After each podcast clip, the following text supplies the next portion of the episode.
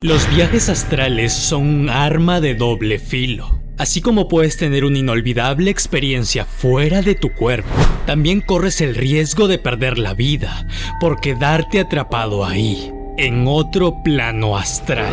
Si alguna vez te ha pasado, ¿estás bien? No mentira.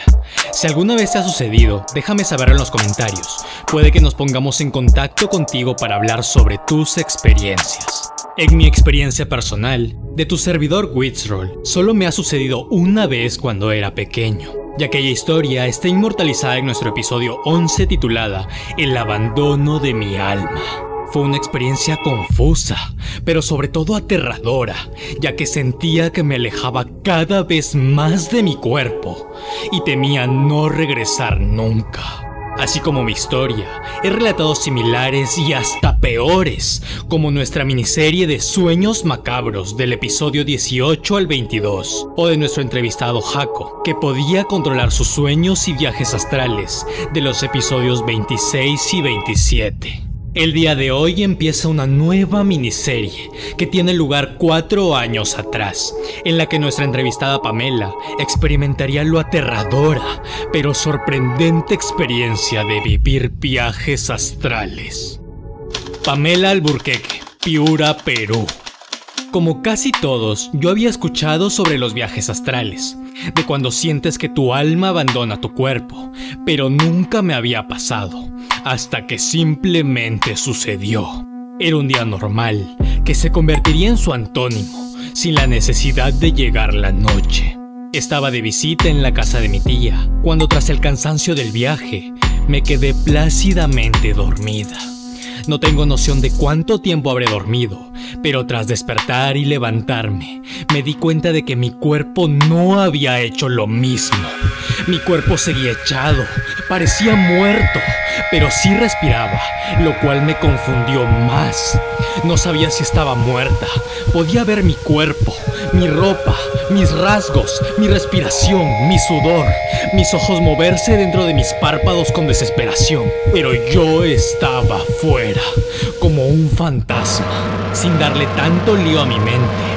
Recordé que podía ser un viaje astral porque sabía lo que era, pero lo que no sabía era cómo controlarlo o siquiera qué hacer en este tipo de situaciones. Empecé a gritar, pero nadie podía escucharme. A los pocos minutos llegó mi prima a su habitación donde mi cuerpo se encontraba dormido o muerto, pero solo podía ver eso.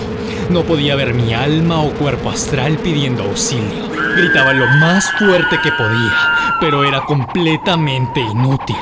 Intenté acostarme encima de mí en un intento de regresar a mi ser, pero era igual de inútil que lo anterior. Afortunadamente, mi prima había ido a despertarme. ¿Por qué? No tengo ni la menor idea, porque ni siquiera fue para almorzar. Supongo que fue una obra del destino y de mi suerte. Me desperté completamente asustada. Le conté todo a mi prima y sus carcajadas me hicieron dudar si lo que había vivido había sido real o si había sido producto de un sueño realista. A pesar de sus risas, empezamos a buscar videos en YouTube. Confirmamos lo que me había pasado y me ayudó a buscar más información sobre el tema. Encontramos que había gente que se dedicaba a hacer esto todas las noches. Aprendimos que si te concentrabas en una serenidad absoluta, podías hacerlo voluntariamente cuantas veces quisieras. Pero tras intentarlo cuantas veces quisimos, no funcionó en ninguna ocasión. Dos semanas pasaron cuando decidí intentarlo por última vez. Traté de relajarme y sucedió. Salí de mi cuerpo, me paré, caminé, pero sentía que tenía poca gravedad.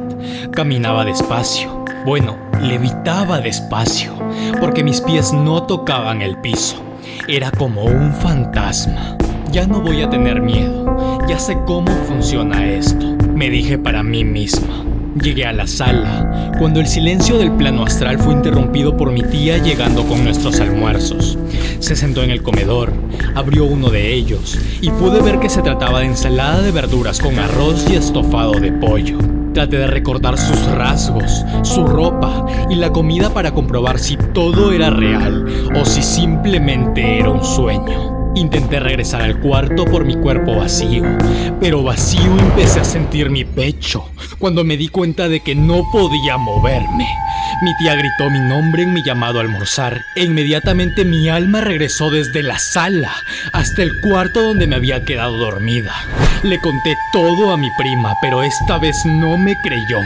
Le conté cada detalle que había visto y tras dirigirnos a la sala pudimos comprobar exactamente la ropa que llevaba puesta tanto mi tía como mi primito, así como la ensalada de verduras con arroz y estofado de pollo que había llevado para almorzar. Mi prima se asustó, pero no tanto como yo al sentir que no podía regresar voluntariamente a mi cuerpo. Esta vez sí pensé que me quedaría atrapada, que no podría volver a mi cuerpo nunca más.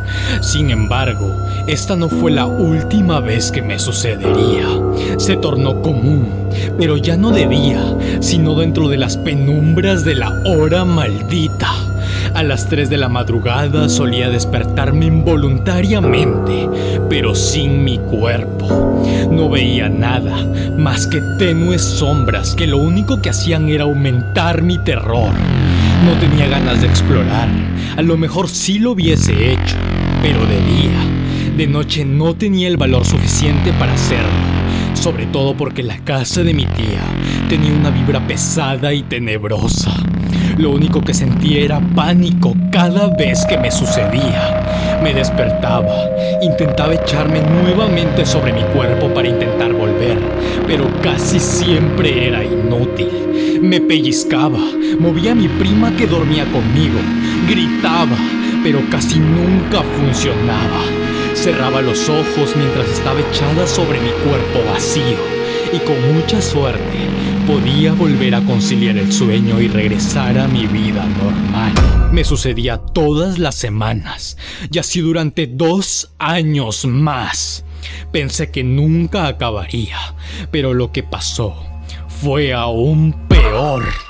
Finalmente salí a explorar de noche.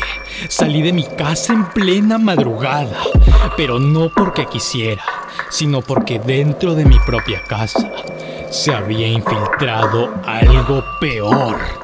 Pero esto te lo contaré en una próxima madrugada. Todas las semanas siempre recomiendo escuchar nuestro podcast con audífonos.